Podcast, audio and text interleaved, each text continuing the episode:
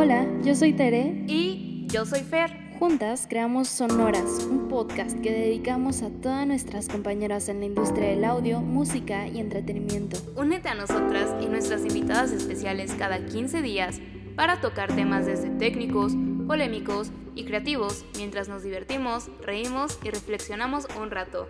Te esperamos, te esperamos, te esperamos. 3, 2, 1. Hola, bienvenidos a este nuevo episodio de Sonoras Podcast. Yo soy Tere. Yo soy Fer y bienvenidos, bienvenidas de nuevo a su podcast de confianza. Bienvenides. Exacto. Eh, pues nada, un episodio más, ya el tercer episodio, ya tenemos más de un mes al aire. Ay, qué emoción. Ay, un mes muy bonito. Me siento como en familia con Chabelo, ¿sabes? Con toda la producción cuando decían, y vámonos a corte comercial, señor Aguilar, ya sabes, empezaba con el pianito. Es, tenemos la misma energía en este podcast. Pero bueno, el día de hoy tenemos un pues tema interesante, ¿no? Amá, quiero ser beatmaker. Gran título del podcast. Fíjense que siempre nos esforzamos mucho en buscar títulos interesantes para nuestros episodios. Es lo primero que pensamos, ¿no? Sí. y, chistosos. y este justo me gustó mucho porque no sé, no sé si a ti te pasa, Fer, pero a mí me llegan como que muchos comentarios, creo que hay muchas dudas, muchas lagunas mentales sobre, para empezar, la diferencia entre un beatmaker, entre un productor, eh, si vale la pena ir a la escuela de productores, suena muy raro, ¿no? o a la escuela de audio o a la escuela de música, eh, creo que pues vamos a hablar de eso durante todo el episodio, vamos a hablar también del aprendizaje autodidacta de todas las personas que son súper importantes en la industria y no tienen ningún título también. Ventajas, desventajas. Vamos a hablar de, de estos ingenieros que sí son ingenieros, pero ni siquiera se titularon por ingeniería y estudiaron en 50 escuelas diferentes, aprendiendo un poquito de todas partes y pues es como una generación diferente. Y pues a mí en lo personal me ha tocado conocer varios, seguro Tere igual. Y pues como hoy tenemos, se supone que esta facilidad que es la escuela y la carrera de audio y producción musical. Sí, y hay un montón de ventajas, desventajas. Em, relativamente es un campo laboral que si bien no es nuevo, sí es nuevo en el ámbito de la educación, ¿no? No, hay no llevamos muchas generaciones de productores ni de ingenieros en audio titulados, ¿no? Eh, porque llevan muchos años ejerciendo muchas otras personas. Yo conozco a ingenieros que son excelentes y nunca se pararon en una escuela de audio conozco ingenieros en audio que fueron primero ingenieros en telecomunicaciones, ¿no? Ingenieros. Sí, en sistemas mecatrónicos, sí. Exacto, porque es una carrera pues relativamente nueva, si así podemos decir, em, tendrá pues 10 años en Latinoamérica. Más o menos 10 años en, Latinoamérica. en pues en otros países ya lleva bastantes más años. Unos 20, 25 años más, yo creo. Claro, pero no es como una carrera como ingeniería civil, ¿no? Que lleva los años de la vida. Claro, o, medicina, por ejemplo. Exactamente. Ya más extremo. Así que, pues básicamente de eso va a tratar el episodio del el día de hoy. ¿Y por qué decidimos hacerlo? Porque, pues básicamente, eh, Fer y yo creo que tenemos como bases de dónde hablar, podemos dar un punto de vista desde la experiencia y no desde el que hubiera pasado si nos hubiéramos metido a estudiar, ¿no? Eh, pues las dos, afortunadamente, también es muy importante recalcar esto y me gustaría tocarlo a, lo largo del programa. Es un, un privilegio estudiar. La educación es, un, es un privilegio. Y la educación privada. La pública también, pero, pero sí es un privilegio y sobre todo hay muchos prejuicios y paradigmas en, esta área del audio, de la producción, de la música también, ¿no? Que me llegan muchos chavitos hacia preguntar de, es que mis papás no me dejan estudiar y es como, me lo dijeron muchos maestros durante la carrera, ¿no? Dicen que me voy a morir de hambre. Exacto, es como que lo que siempre escuchamos. Y por ejemplo, a mí en la carrera me pasó un montón de veces que los maestros nos echaban mucho en cara eso y no en mala onda, pero siempre nos decían como, es que échenle ganas, no, aquí nadie está obligado, ¿no? No es como una carrera como medicina. Sí, a mí me dicen lo mismo todo el tiempo de, ¿cuántos de aquí sus papás los obligaron a estudiar esto? Ninguno. si están aquí es meramente gusto y amor al arte y pasión. Sí, o sea, hay pocos, yo no bueno, sí tengo un par de compañeros, uno máximo dos, que sí es por algo de generaciones, pero les gusta, ¿no? Pero no es como cuando en las familias te obligan a ser abogado o doctor, ¿por qué? Porque es, hay que seguir lo que hace. Sí, hay que seguir el lineaje o la empresa o... Exactamente.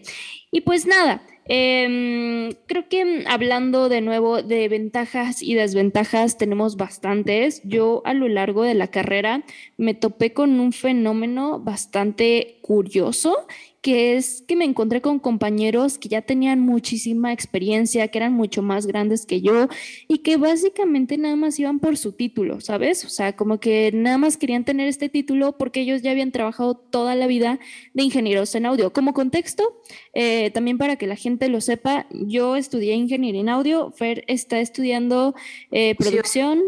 Eh, así que son como que dos ramas que... Son ramas súper diferentes y que se suelen confundir muchísimo. Exactamente. Y, y, pues nada, creo que en otro episodio podríamos hablar de las diferencias, pero eh, sí, creo que esto es algo de lo que yo me topé y más me brincó, ¿no? O sea, yo venía de la prepa con todos mis compañeritos de mi misma edad y llego y hay personas de 30 en mi salón, ¿no? Y es como, ¿qué está pasando? No sé qué otras cosas hayas notado tú así que te choquearon mucho. Pues yo cuando me interesé en la producción musical tenía 15 años y empecé a asistir a una escuelita. Creo que no vamos a mencionar nombres aquí por razones legales, pero, pero bueno, ya empecé a estudiar, este, entrar a esta escuelita y justo eso, ¿no? Yo tenía 15 años y mis compañeros tenían 27, creo que uno tenía hasta 32 y, y sí, sí me sacó como mucho de onda y, creo que algo que también me, me choqueó muchísimo es como, pues uno piensa que tiene que ir a la escuela para aprender a usar un programa. Yo pensaba eso, yo decía, tengo que ir a que me enseñen a usar Pro Tools. Cuando, si neta quieres aprender Pro Tools, puedes abrir YouTube, buscar Pro Tools 101 y te van a enseñar los básicos de Pro Tools en media hora y yo decía, no, ya aprendiendo a usar Pro Tools ya sé hacer todo. Y gran, gran error, gran, gran error. El aprender a usar un programa no es algo para lo que está la escuela. Si quieres aprenderlo a usar el que quieras, quieres aprender a usar FL, Ableton, Logic Pro, eh, Pro Tools, eh, no sé cuál otro, Reaper. En internet te vas a encontrar ya un montón de tutoriales y puedes usarlos. Y yo hasta he aprendido muchísimas cosas en tutoriales que tal vez en la escuela no me las dieron. Eh, pero eh, creo que eso es algo muy importante. Uno no va a estudiar estas carreras para aprender a usar programas. Y tal vez hay mucha gente con esta confusión de que no puedo aprender a usar un programa solo. Y claro, claro, claro que se puede. Claro, y también es algo como que con lo que yo me topé, especialmente en mi primer año de carrera, ¿no? Yo pensaba, no, pues me van a enseñar a hacer un disco, ¿no? Y no te... me, me, encontré con tantas cosas que yo tenía súper equivocadas, pero si algo puedo rescatar súper cañón de la escuela es que, como dices, Toda la información está en Internet, lo que se te ocurra de cualquier carrera. Incluso podrías estudiar medicinas autodidacta en internet, ¿no? No Viendo Grey's Anatomy. Exacto, no lo hagan, por favor, eh, si vayan a la escuela, si van a ser médicos especialmente, o arquitectos, eh, si van a poner en riesgo o pilotos de avión, ¿no? Eso no se puede aprender autodidacta en internet, no. pero, pero, finalmente ahí está la información, ¿no? Si yo quiero ser piloto aviador, podría encontrar toda la información que ven en, en las clases de aviación. La cosa de las escuelas es que tienen métodos de estudio, que tienen programas de educación y que te hacen seguirlos al pie de la letra. Dudo mucho que una persona autodidacta, y corríjanme si estoy mal, pero yo no conozco a nadie, se pare eh, a las 7 de la mañana, estudie 8 horas metódicamente, ¿no? Así de, hoy voy a abarcar tal y tal y tal tema, como es en las escuelas, ¿no? Que te enseñan los temas por sí, día, claro. te resuelven dudas, que haces ejercicios y finalmente creo que un error que cometen... Creo que a que tienes una atención muy personalizada. De, si te sale mal y tienes un buen profesor, eh, no sé, chance de un, un problema de física, de matemáticas, te decir, no, es que te salió mal y tú así de, ay, ¿por qué? Y si es un buen profesor, de la mejor manera te lo va a explicar 20 veces hasta que entiendas. Y pues autodidácticamente nunca, o sea, te va a costar mucho más trabajo entender qué te falló en el cálculo. Claro, y creo que para eso está la escuela y también las clases privadas y cuando, tener básicamente un docente para eso sirve, ¿no? Para mí es ahorrarte tiempo, lo que pudiste haber eh, aprendido en 10 años a prueba y error. Tal vez esta persona en un semestre o en un año de escuela te lo va a corregir. ¿Por qué? Porque ya tiene la experiencia que tú todavía no tienes. Entonces, creo que esa es una de las grandes ventajas de ir a la escuela. Que por otro lado, he escuchado y he visto a muchos compañeros que se quejan diciendo así, es que las colegiaturas, con eso ya me hubiera puesto un estudio de grabación y es súper cierto. A ver, úsalo.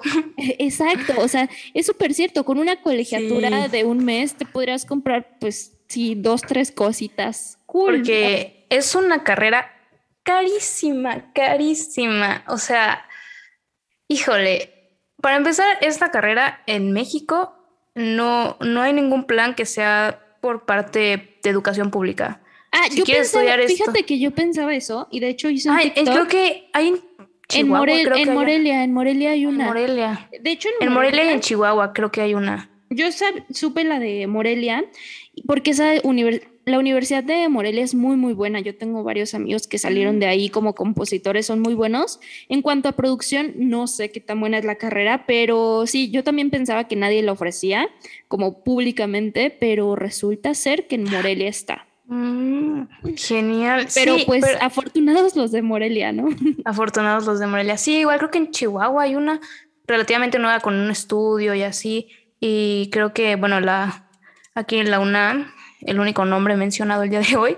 Eh, creo que tiene una sala 5.1 de audio para cine, pero... Ah, sí, de hecho se llama, ay, tiene el nombre creo que de una constelación o algo así, ah. pero en realidad la sala de la UNAM es una sala de regrabación para, justo para mezclar cine, ¿no? Pero me parece que esa no lo ocupan, bueno, en realidad no hay ninguna carrera de audio ni de producción en la UNAM. No, es como un diplomado en, en audio audio para cine, pero... Y ocupan esa sala más que nada para hacer los proyectos eh, del CUE, de la UNAM, ¿no? Sí. de, todo esta onda. Pero bueno, nos estamos desviando. Aquí el punto es que la mayoría de escuelas que al menos anteriormente ofrecían, a excepción de esta universidad, la de Morelia y la de Chihuahua, eh, la gran mayoría de escuelas han ofrecido carreras de audio y de producción, o también existe audio y producción combinados, ¿no? Que eh, me parece un poco rara esa combinación, pero bueno. Em, siempre se han ofrecido de manera privada. Escuelas eh, de las primeras que existieron Fermata y Gemartel, que en su momento Fermata fue de las mejores escuelas. Eh, un saludo a los de Fermata, que, que decayeron un poco mucho, pero Fermata fue una gran escuela y fue como que un gran referente en su tiempo, ¿no? En su época. Y lo primero que hubo en México, ¿no? Eh, después llegaron otras escuelas, REC, ahorita creo que lo está haciendo muy, muy bien. Me gusta mucho su plan de estudios. Sí, yo, yo conozco personalmente docentes de REC y sí es algo que, que justamente han invertido muchísimo tiempo en ese plan de estudios, en sus docentes, en la capacitación académica que han estado entregando. Sí, REC, eh, muy bien. También eh, sala de audio, creo que para ingenieros en audio, sobre todo creo que sala de audio funciona mucho si te quieres ir a la parte de en vivo. Eso está muy, muy cool. Eh, SAE, obviamente, un besito. Un abrazo al SAE. Y el poderoso TEC de Monterrey. Que el TEC ya ha sufrido cambios en, en sus en, mis, tiempos existía esta carrera de ingeniería IMI se le llamaba, era ingeniería en audio y producción musical o algo así. Nunca supe qué significaban las siglas. Eh, pero ahorita lo cambiaron, cambiaron el plan de estudios y se me hizo como que bastante raro, un poco extraño, pero ahora se llama tecnologías musicales, ¿no? O algo así. Sí, es, es tecnología en producción musical. Y pues aquí su servidora está estudiando eso. Y pues la verdad yo pues quiero mucho a mi escuela, ¿no? Tengo cierto, cierto amor a mi escuela. porque así soy. Yo soy una niña muy teta. Yo, a mí toda la vida me ha encantado la escuela, me encanta estudiar y, y siento que es una escuela muy a mi tipo porque hay escuelas para todo mundo y la que no te cae bien a ti, tal vez le cae bien al de al lado y viceversa. Entonces, no hay como una mejor que otra. Aquí es mucho... A excepción de Gemartel y Fermata. Aquí es mucho cómo tú interpretas la información que te están presentando y cómo sabes utilizarla.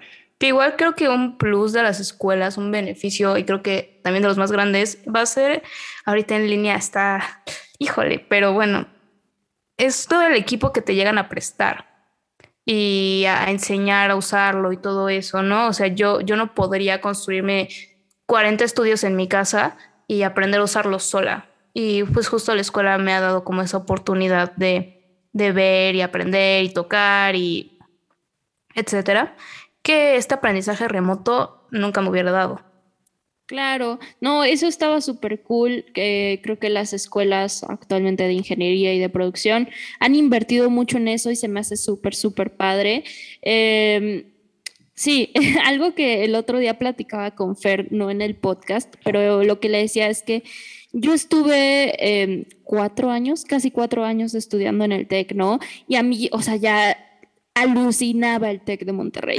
Y, entré a SAI y fue como, que es esta maravilla? Porque justo por lo que decía Fer, ¿no? Hay una escuela para cada quien. Por ejemplo, a mí me parecía que me parece que el TEC te ofrece más esta experiencia universitaria de llevar muchas más materias con otros compañeros de otras carreras, este, aprovechar el campus, eh, cosas, pues ser un universitario, ¿no? Y por ejemplo en SAE no tuve ninguna materia de relleno, ¿no? No tengo ninguna materia que diga así de, esa, esa materia eh, se la sacaron a ver de dónde, ¿no? Así de valores de la vida, algo que en el TEC les encanta, ¿no? Emprendimiento 1, 2, 3, 4, 5, 6 y 7, eh. Ser tu propio jefe. Exacto, tutoreo de vida, valores y, y cosas que están muy cool, o sea, eso está muy cool, ¿no? Luego veo a mis compañeros y es como, mm, tal vez nos falta un poco de emprendimiento o de valores. Pero justo hay una escuela para cada quien. Eh, por ejemplo, en REC, me parece que REC se inclina muchísimo más a lo musical. Eh, REC es una escuela en la que me parece que obligan a que todos tengan, además de su plan de estudios, eh, clases extra de instrumento. Entonces, todo dedican literalmente su tiempo a su carrera, no sé si es producción o si es ingeniería, y aparte a su instrumento, tienen clases aparte de instrumento, ¿por qué? Porque les interesa mucho que también salgan con esta visión de músicos, ¿no? Algo que, por ejemplo, a mí no me pasó. Sí, igual aquí en el TEC a mí nunca me han dicho como tienes que tocar un instrumento y llegó una teoría musical súper básica que pues igual creo que saber teoría musical como productor, slash beatmaker, slash ingeniero en audio, slash lo que quieras, pues es muy importante. Y, y las escuelas, algo que les falla, en mi opinión, es que cada vez te quieren meter más cosas más rápido. Y, y, van a pensar que trabajas como máquina y van a decir, vamos a ver 700 tipos de armonías, jazz, blues y todas las escalas habidas y por haber por oído en cinco semanas. Y es como, a ver, a ver, a ver, espérame, son materias que en escuelas especializadas en lo ven hasta en años y estas personas luego creen que te lo van a poder enseñar en cinco semanas. Es, es un poco ridículo en mi opinión eso y, y creo que debe haber un enfoque más a otras cosas que en vez de más es mejor. Porque yo creo que más no es mejor. La calidad siempre tiene que ir sobre la cantidad de lo que estás aprendiendo. Claro, y también creo que es algo de el tiempo y de que las escuelas vayan viendo cómo eh, egresan sus alumnos, ¿no? ¿Qué funcionó, qué no funcionó? Eh, por ejemplo, en el TEC la carrera es algo muy, muy nuevo. Yo siempre lo digo, como el TEC es una gran escuela, pero no es una escuela de, de producción, ¿no? Y está como que justo está como que esta disyuntiva entre la experiencia universitaria que está súper padre y creo que le están echando muchas ganas para como que posicionar la carrera, ¿no? Eso se me hace como que bien cool que hayan querido incursionar en esta rama que la verdad no tenían nada de experiencia, ¿no? Y por otro lado, este, ya se me fue la onda del otro lado.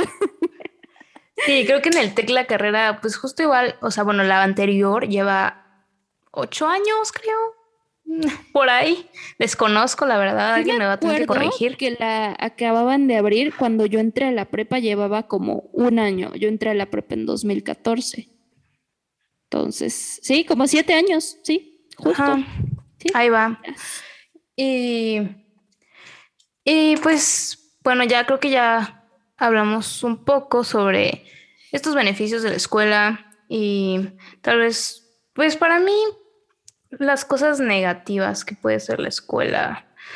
Pues la escuela creo que nunca te va a dar como este buen gusto de, de, de escuchar algo y decir, está bien hecho, está mal hecho, porque creo que es algo muy subjetivo y creo que esas cositas las vas a aprender meramente por, por experiencia laboral.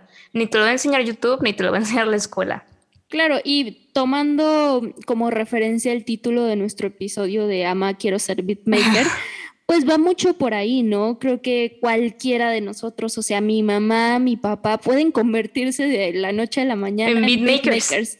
¿Por qué? Porque ves un tutorial y ya aprendiste a programar, porque simplemente es programar, ¿no? Sí, yo, yo ahorita puedo ir con mi mamá, le pongo la compu, le abro Ableton, le digo, a ver, vamos a poner aquí bombo, kick, tarola, vamos a poner aquí tres acordes, do, re, mi, fa eh, vamos a ponerle aquí los mismos acordes, vamos a, vamos a poner la tónica, aquí está tu bajo y fuímonos recio, aquí está tu beat. y a cobrar. Sí, en tres sencillos pasos. a, ver, a, vender beats. Eh, pero bueno, lo que decías justo, o sea, cualquiera puede aprender a armar un beat, ¿no? Pero eso no nos va a convertir en productores. Eh, justo lo que decías, em, crear este gusto musical, crear esta musicalidad, a mí me encanta esta palabra, ¿no? Creo que es musicalidad más que ser músico, porque un productor no necesita ser músico, necesita tener buen oído, tener musicalidad, saber reinterpretar cosas, saber traducir las ideas. Tendencias, saber saber cómo manejar proyectos. Creo que se nos olvida muchísimo que el trabajo de un productor no va a ser de, a ver, eh, elige estos cinco micrófonos y fuímonos, que en sí puede ser. Pero un productor, el punto es llevar un proyecto que te puede o no generar ingresos, pero hacerlo un producto. Hacer un producto que la gente pueda rentar, que pueda decir, esto está bien, que se pueda volver popular y, y hacer como esta nueva persona o, por ejemplo, un artista, una banda. Sí, y sobre todo traducir ideas, em, hacer, luego llegan los artistas con mil ideas. Sí, y, no saben por dónde empezar. Aguanta, ¿no? los aterriza y también es un reto bien grande meterte en la cabeza de alguien más y hacer que sus ideas funcionen y hacer que a esa persona también le guste tanto como a ti, porque tanto es el trabajo del artista, tanto es tu trabajo y tu firma como productor. Entonces, eso es algo que ningún tutorial te lo va a enseñar. A lo mejor puedes ver eh, em, 10.000 masterclasses o conferencias de productores importantes y eso te puede dar un poco más de noción, pero nada te lo va a dar como ahora sí que la experiencia de campo, ¿no? Ahora sí. que te avienten a volar, como los pajaritos. Que te avienten a volar. Justamente. Y, y, es un error bien grande que veo con muchos chavos que quieren empezar a producir, que está increíble como empezar de beatmaker, ¿no? Pero ¿por qué quedarte ahí, no? Y tampoco es como que descalificar a los beatmakers. Muchas veces le llaman beatmakers a un productor. Por ejemplo, ¿quién te gusta? Este Tiny. Tiny se me hace un gran productor y muchos lo llaman beatmaker. Y no porque haga urbano es un beatmaker, es un productor. ¿Por qué? Porque pensó en la rola, pensó en. Y la tradujo, o sea. Los productores tienen mucho este, este sistema de traducción de mensajes, de pasar una idea a un producto así tangible, físico, bueno, no escuchable, no tangible tal vez, pero pero que tal vez esa idea salió de, de tres estrofas. Y este productor se armó una canción así top. Y además que funcione comercialmente, ¿no? Sí, que funcione comercialmente es hoy en día como de los retos. Soy indie, ¿no? Y, no quiero que nadie me escuche, pero al final todos uh, No, claro que sí. ¿no? a menos que, que pues, si quiero vivir en, si creo que puedo vivir de la música, como no voy a creer en el amor, ama. Hace rato vi un meme, creo que tú lo compartiste, de hecho, seguramente, de atraes lo que, ¿cómo era? Ay, ya no me acuerdo. No, no compartiste anime. atraes lo que piensas. Ay, no No, olvídenlo, se cancela todo. Era algo, era algo, así de que mm, atraes lo que no quieres, ¿no? O algo así. Y decía como, ay, qué feo, no quiero un depa en Nueva York. Ah, tal vez sí, sí, sí fui yo, creo. Sí, sí fui. Pero, pero claro, o sea, hasta lo indie es popular. ¿Qué les gusta indie? Em, Arctic Monkeys era indie en su momento. Puro indie banda. Que también tema para otro episodio. El indie no es un género. Me disculpan, pero el indie no es un género. Vamos a tener un debate de géneros próximamente. Mm. Pero, pero sí, y, y, esto de beatmakers, yo creo que reciente. O sea, la verdad, les digo yo, yo llevo, pues ya voy para seis años, ¿no? En, en lo de producción, lenta pero segura. Eh, pero en mi época, así en mi época, cuando yo tenía tiempos dulces 15 años, no existía, yo no sabía el beat, o sea, no era popular el término beatmaker.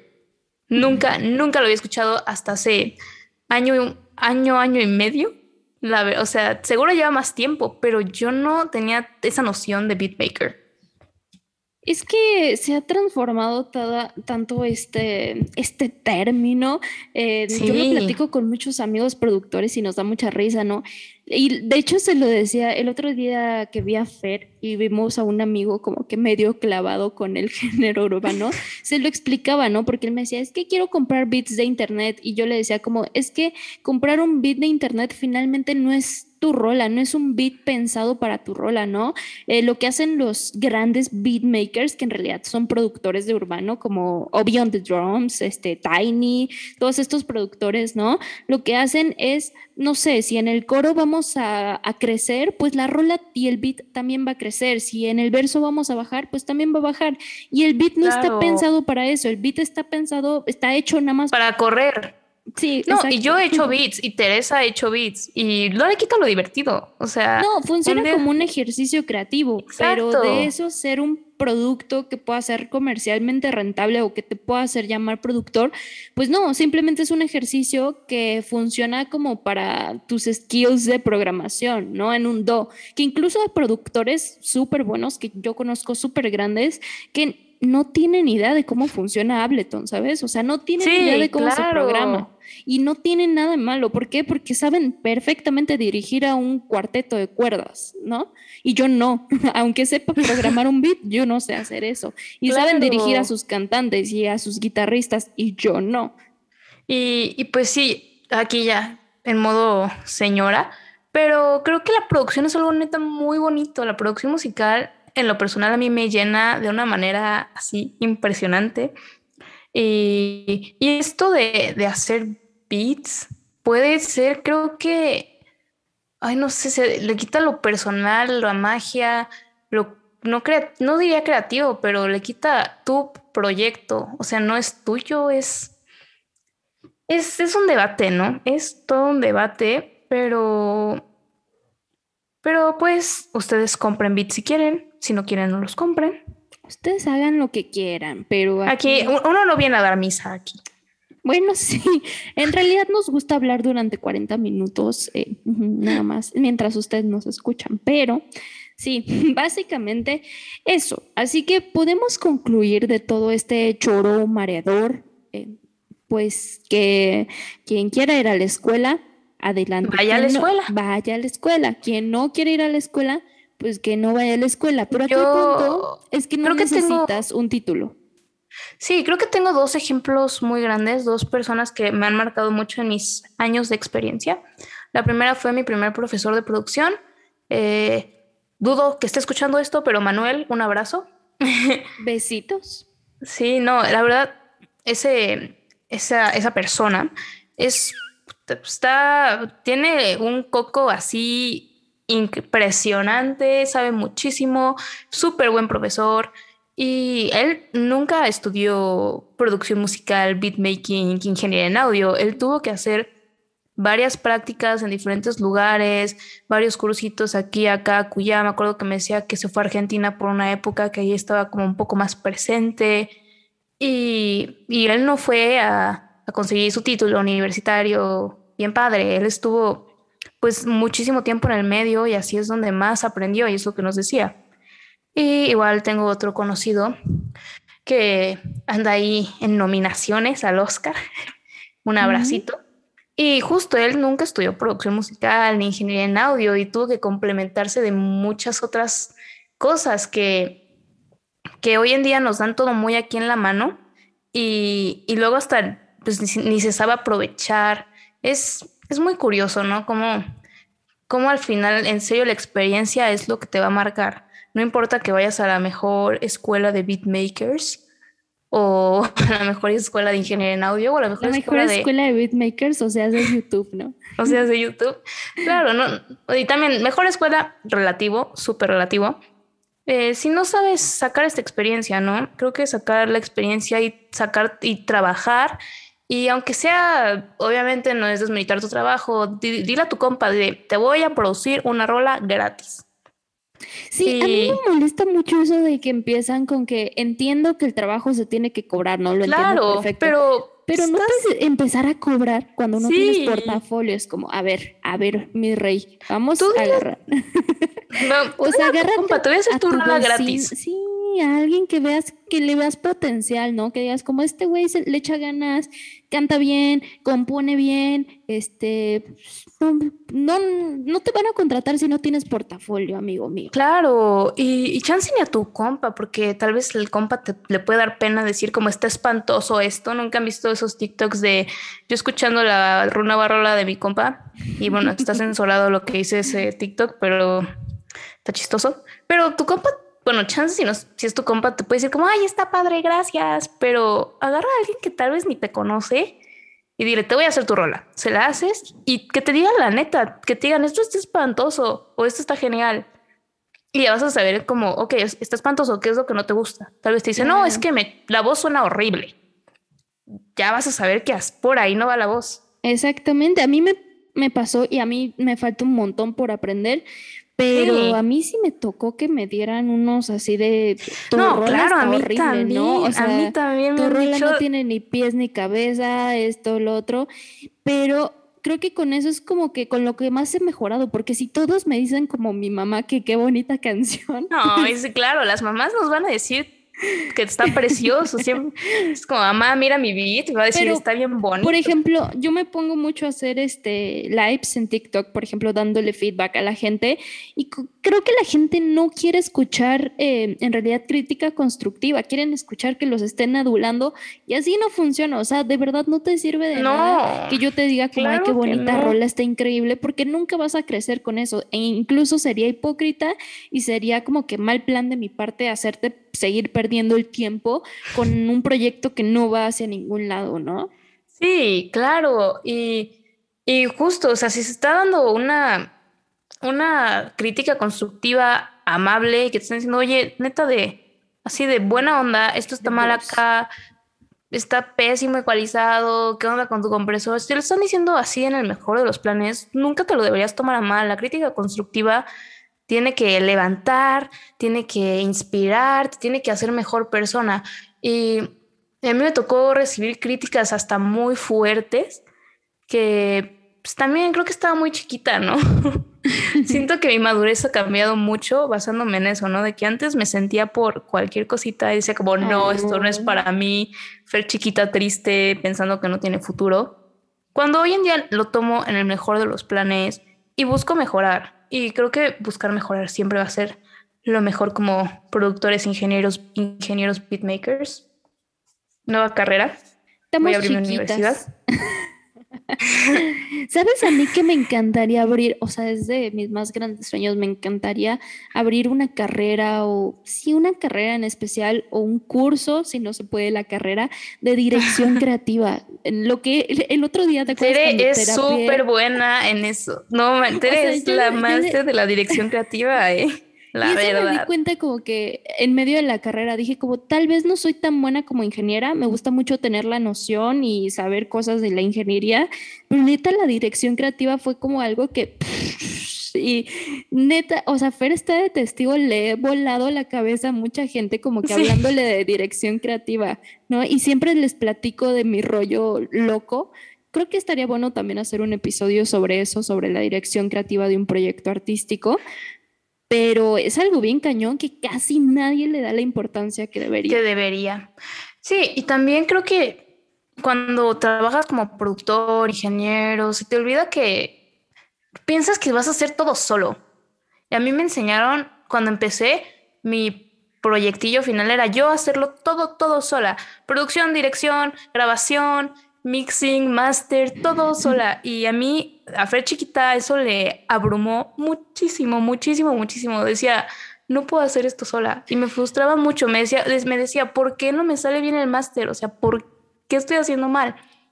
Sí. Y, y no, aprender a hacer máster es todo un rollo. O sea, no lo aprendes en uno o dos años, yo creo. Y ahí te das cuenta. A mezclar lo mismo. Porque artistas tan grandes tienen equipos de trabajo tan, grandes. El otro día yo hice unos TikToks de, o sea, e, exponiendo que gente como Miley Cyrus, como Camila Cabello, no escriben sus rolas solas y no tienen nada. No, y no, no, para eso está el compositor, para eso es el compositor, o sea, justo por eso trabaja. Pero de nuevo, por ejemplo, Miley Cyrus tuvo que 10 escritores en una sola rola y no pasa nada, al contrario, es como que es súper valioso que ella sí haya dirigido creativamente todo este proyecto, ¿no? Y que haya sido la cabeza y que haya dicho, esto me gusta y esto no me gusta. Y tener y tomar esas decisiones y tener tanta determinación es algo que en esta industria musical es bien, bien valioso. Es lo que de verdad, se los juro, es lo que más busca una disquera para sellar a alguien. Que sepas tomar decisiones, no importa si eres el mejor cantante o no eres, si tienes un concepto y sabes decir, me gusta el rojo o no me gusta el rojo, o me gusta este videógrafo o no me gusta, me gustan esas fotos o no me gustan, tener neta esta determinación y decir de verdad esto va o esto no va, es lo más importante en esta industria. Sí, y si tú a lo largo de tu carrera o existencia o la escuela de la vida, o sea, dices, me gusta la mezcla, me sale la mezcla, clávate en la mezcla, hermana. O sea, no tiene nada de malo no ser todólogo. Creo que tenemos mucho esta idea de que si no eres un todólogo, no eres un buen productor. Y eso a mí me frustró mucho cuando estaba en mis inicios. Pero no tienes que ser todólogo. Se nos olvida que para esta industria de la música, que es súper fuerte y va a tener todavía un buen de historia por recorrer, este, no estamos solos. O sea, por eso son equipos de trabajo Exacto, y creo que este concepto de querer ser todólogo y querer hacerlo todo tiene mucho que ver con, de nuevo, los beatmakers de YouTube que quieren hacer todo, ¿no? Y es mucho más importante saber delegar, o sea, de verdad tener, también la producción es algo ya psicológico, de saber cómo eh, acoplar a tu equipo de trabajo y saber cómo decirle al mixer lo que quieres y saber cómo decirle a tu guitarrista de sesión cómo quieres lo que, quieres, ¿no? Y es mucho más valioso saber en qué momento tienes que delegar a decir como yo, yo, yo, yo sé hacer todo, ¿no? Soy un gran mixer y edito y toco. No, o sea, de nuevo, dirección creativa para mí es como cuando yo me di cuenta de lo que era la dirección creativa y cómo aplicarlo, dije como, es que no tengo que ser buena en todo, ¿no? Creo que es algo que te frustra mucho al principio de por qué no soy buena en esto y por qué no soy buena en nada, ¿no? Y al final te das cuenta que no es que no eres, sí, no es que no seas buena en nada, o sí, pero bueno. Igual creo que que todo esto se marcó un poco también por generaciones anteriores. No es que esté aquí hashtag juzgando, pero estas generaciones sí eran todólogos y tuvieron que aprender a ser todólogos porque no tenían la opción de decir solo quiero ver una cosa. Y no, y había muy pocos. Entonces, seguro le saben a la mezcla y al máster y a la edición y a la composición casi casi, pero, pero hoy en día yo creo que deberíamos relajarnos más en esta idea de ser un todólogo y estar como consciente de los conceptos y de qué se trata cada fase y por qué una es diferente que la otra. Está excelente, pero no, no te debes frustrar porque no eres bueno en todo en la vida. Paz, paz, y salud mental lo es todo. Paz y salud, salud mental. Y no que no nos coman las la ansiedad es como algo bien difícil. La ansiedad es perra, es perra. y, y el, también el querer compararnos, el otro día lo platicaba con un amigo justo en un episodio de su podcast, el querer compararnos, yo me comparo muchísimo, ¿no? Tengo, no sé si es la fortuna o la desfortuna de convivir mucho con gente mucho más grande que yo. Eh, tengo muy pocos amigos que, que sean de mi edad, ¿no? Fer y, y yo creo que dos amigos más y ya. Entonces me comparo muchísimo con amigos productores que llevan 15 años en la industria, ¿no? Y es como, y un amigo me lo dijo, es que no te puedes comparar con ellos porque cuando ellos ya estaban produciendo, pues tú ibas a la primaria, ¿no? O tú ibas al kinder. Entonces, eso es algo que me frustra o me frustraba mucho y todavía me sigue dando aún mucha ansiedad, ¿no? Decir como es que ellos ya están haciendo cosas bien padres y yo no, pero pues tienen 15 años más que yo, ¿no? O 20 años más que yo. Entonces, tampoco se comparen, no está chido, no les ayuda a su salud mental, a su cabecita. Pero creo que para ir terminando, conclusiones, aquí momento de conclusión, redoble. Conclusión time. Pues hay que hay que tenerle su debido respeto a las diferentes áreas del audio y de la música. Em, el ser todo y el querer decir soy la mejor haciendo todo y todos son los tontos. No, pues no, no, no, no, se trata de eso, no se trata de eso. La soberbia no es nuestra amiga. Exacto, y es una industria muy soberbia. Híjole no puedes, no, no, no te frustres si tus papás te dicen de que no puedes estudiar producción musical, te vas a morir de hambre. A ver, ¿quién va a estudiar tú o tus papás? Exacto, y ¿quién se va a morir de hambre? El que busca encuentra. el que busca encuentra y puedes resaltar muchísimo en esta industria. Claro que se puede. ¿Se está haciendo más competitiva cada día?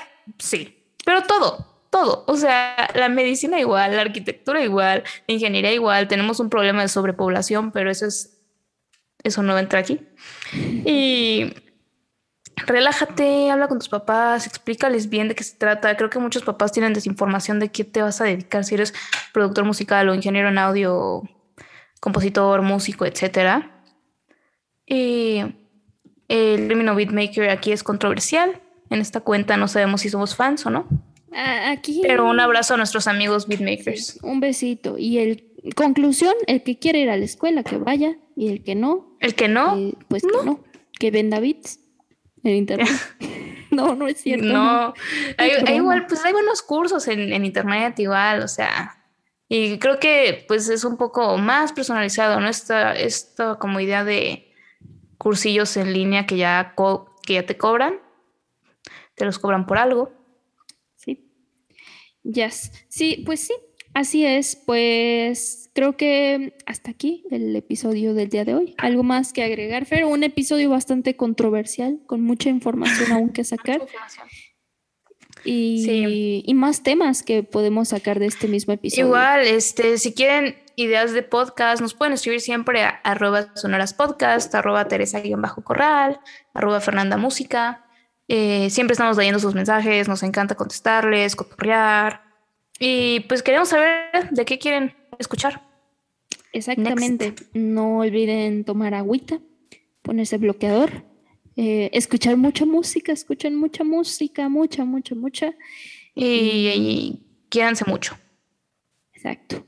Y pues nada, nos vemos eh, dentro, bueno, el próximo lunes en nuestras sesiones de Twitch y dentro de dos lunes con un nuevo episodio, un nuevo tema.